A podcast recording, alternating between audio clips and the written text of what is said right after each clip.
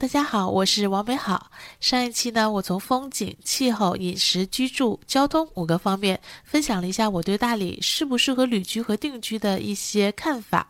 那这一期呢，来说说物价、文娱、商业生活和收入这几个方面的情况。先来说说物价。说到物价呢，给大家讲个刚刚发生的有趣的事情。我离开大理之后呢，我的那个旅居的朋友呢，又接待了几个从北京和深圳去大理找他的朋友，然后他们一起吃了一顿饭。因为我的朋友呢是辞职之后去了大理旅居的，所以呢这顿饭他的那两个从北京和深圳来的朋友呢想抢着买单。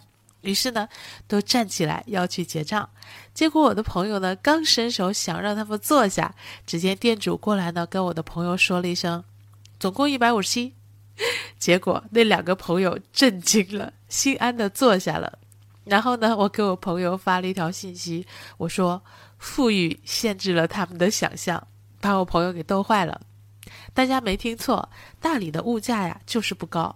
因为我在的时候呢，也跟我的这个朋友经历了几次这个同样的场景，他跟我抢着买单，结果呢，我就用一句话把便打消了他的念头。我当时看了一眼账单，也是一百多一点儿，我就震惊了。我说别抢了，你知道多少钱吗？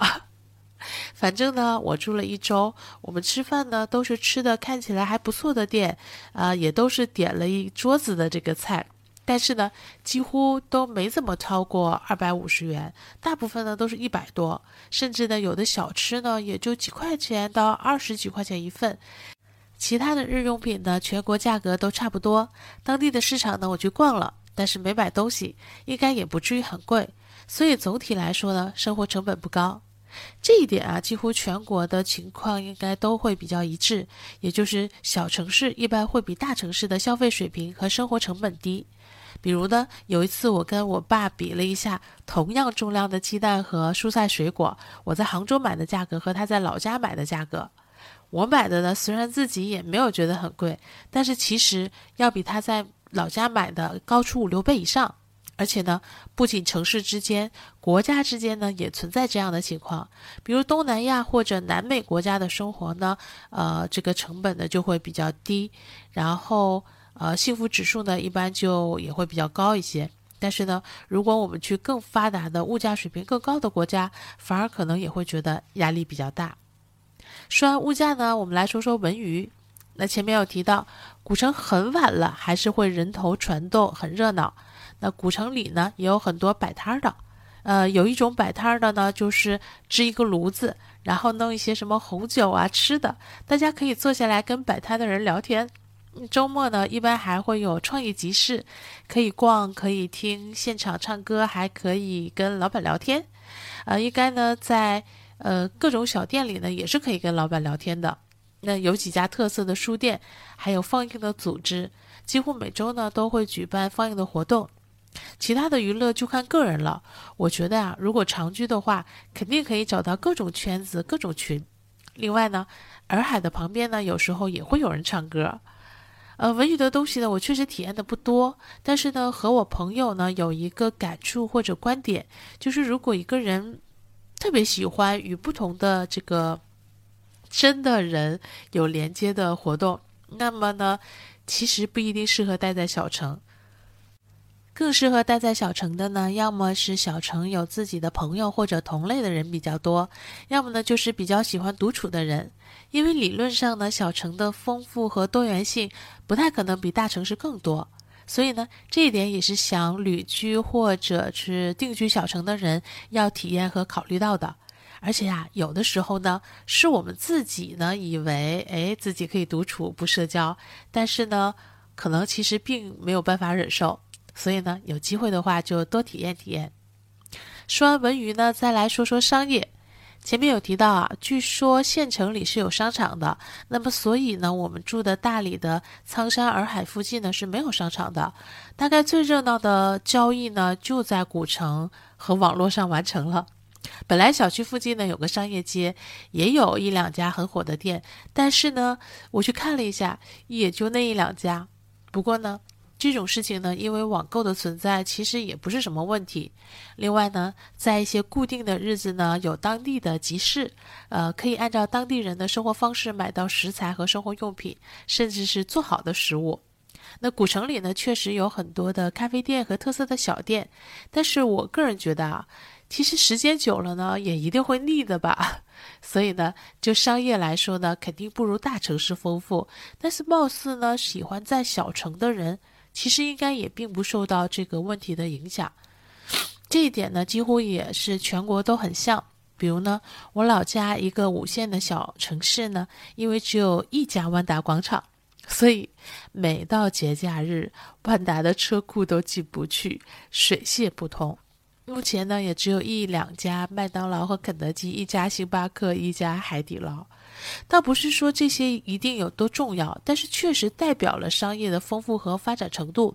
而且呢，确实有很多人在选择小城后呢，就遇到了很多的不适应。所以呢，这些呢，也都是影响的因素。那说完了商业呢，来说说生活。大理吧，有个很多人一开始可能想不到的情况，就是呢，当地人不太卷。呃，具体的说呢，就是当地人不早起，但是会早收工，办事效率呢也比较低。举几个例子啊，比如呢，我们去当地的集市，按正常的思维，肯定是早起，类似赶早市的那样的情况，对吧？但是大理不是，我们去的时候都快上午十一点了，集市里还是有很多的人。那比如呢，有一些当地的店铺，刚刚过了十八点，可能就关门了。你还刚开始逛呢，就买不到最好吃的那个东西了。比如呢，我朋友这个租的屋子的洗衣机出了问题，据说他报修了一个月才解决。比如点外卖。可能呢都应该送到了，但是结果呢，可能人家还没做呢。其实啊，我们觉得呢，这样呢是正常人的生活，但是，毕竟大部分小区旅居和长居的人都在大城市卷惯了，那享受便利惯了，所以呢，可能难免会有些不适应。包括我回到老家啊，也有类似的问题，比如我们家附近的顺丰快递，从来不送上门，取件也不上门。我后来呢，远程线上下单，让快递去家里取东西，快递跟我爸爸还闹了别扭。这样在外面已经形成了习惯的我，根本无法理解。比如北京呢，有很多二十四小时的麦当劳和七幺幺，那但是在杭州呢，就很少，甚至几乎没有。那比如我在杭州呢，办很多的政务，直接在网上点几步就可以办完了。但是在小城市呢，要么要不停的去跑行政的部门，要么呢就是效率很慢，过程复杂，甚至还要被态度不好的对待。那我在杭州现在住的地方旁边呢，新建了城里医院的分院，不仅乘车十分钟就到了，而且可以线上预约，现场也不用排特别久的这个队伍。我有一次一上午看了三个科室，虽然呢这个需要楼上楼下跑一下，但是连抽血。带问诊，然后呃，到最后的拿药都办完了，就是这么，这个一上午就都办完了。那还有一次更夸张，我突然发现药不多了，决定去开一点，于是就从家里这个预约挂号到出门到医院到看诊到拿药到回家，总共才用了一个小时。这样我突然就不想离开我住的地方了。所以啊，对生活的便利性有要求的人呢，也要多体验和考察你要去的城市。最后呢，来说说收入这个话题。在大理生活，工作机会肯定不如大城市了，但是呢，也不是完全没有创造收入的机会。先从小的说起吧，你可以卖手作，也就是呢，至少你可以做各种小东西到集市上或者摆摊去卖。比如什么明信片呀、首饰啊、画作呀、针织品呀、服饰等等等等。再来呢，你可以开个小店呀，比如咖啡、餐饮。当然呢，餐饮也可以摆摊儿，也不用开店。嗯，比如呢，我和朋友有一天呢，就在夜市上吃了锅包肉、关东煮，还有卖烧鸟的，呃呃，这个等等吧，各种现代的啊，或者当地的各种小吃。甚至饺子什么的也都是集市或者夜市上摆摊卖的。那再有呢，就是可以线上完成的工作也非常适合。比如现在全世界呢都有很多数字游民，他们的工作呢不需要坐班，线上完成即可了。所以呢，他们到处旅居，边看世界边工作。我在大理的最后一天呢，无意间光顾了一个小的店，啊，有面包，有咖啡。店主给我的袋子上呢，写的是咖啡和室内设计。那我也看到了，应该是她老公模样的人呢，在店里。所以啊，他们呢，很可能是既做餐饮的小店，又做室内设计，又做房屋出租。那再有呢，就是刚才说的，可以做民宿或者房屋出租的工作。如果呢有一定的资产，那在大理呢买一两个小房子，然后呢做长短租，市场还不错哦。举个例子呢，呃，我们去考察的小区里的那种一室一厅一厨一卫一院子或者一露台的房子，据说呢，当初开盘的时候只有啊五十万左右，那现在二手呢卖到七十到一百二十万不等。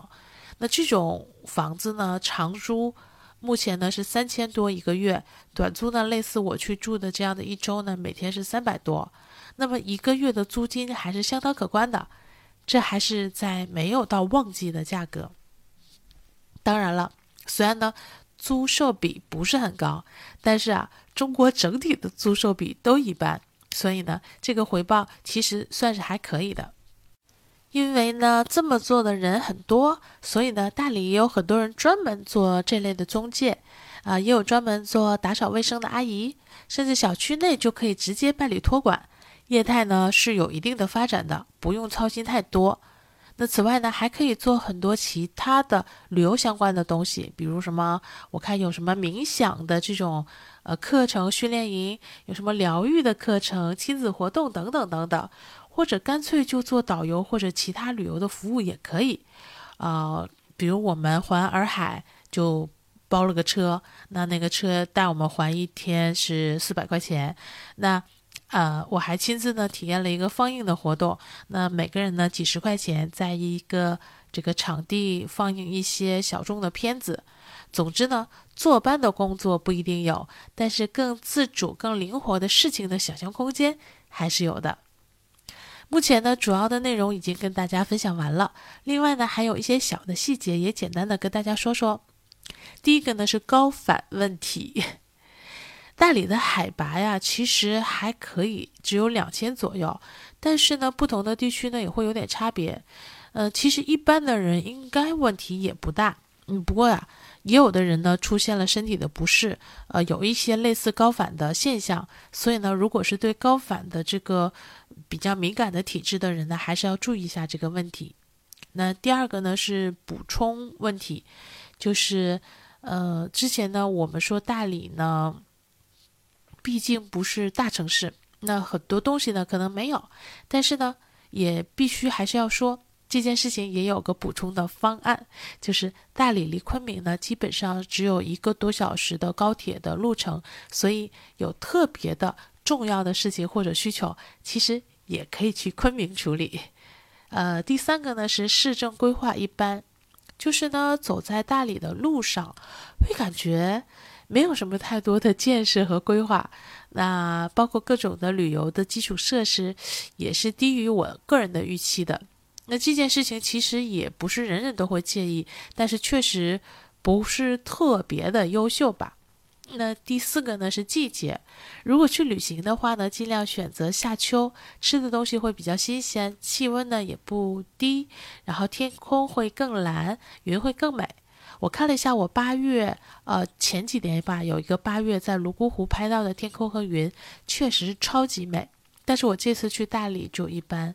那我把照片发给了朋友，他说他去年秋天去大理旅居的时候就是这样的，所以当时会被深深的吸引。那第五个呢，是虽然已经时过境迁，但是确实呢，大理非常吸引人的一点就是去年听朋友们说。这个大理呢，长期不需要测核酸和看健康码，非常的自由。不得不说呢，至少我待的这几天的感觉是，大理的人还都挺好的，又热情又体贴啊。我们吃的每一家店的店主和店员们态度都非常的好，让人非常愉悦。然后在一家小店买酸奶的时候呢，店主还送了我们两个，然后跟我们说，如果卖不掉也是要处理掉的，你们多尝尝好了。然后路上呢也会遇到跟我们打招呼的陌生游客，他说他遇到过我们，所以呢，你说大理是不是桃花源呢？还真有点像。那不管怎样呢，都希望大家能找到自己的治愈之地，能找到呃安放自己身心的地方。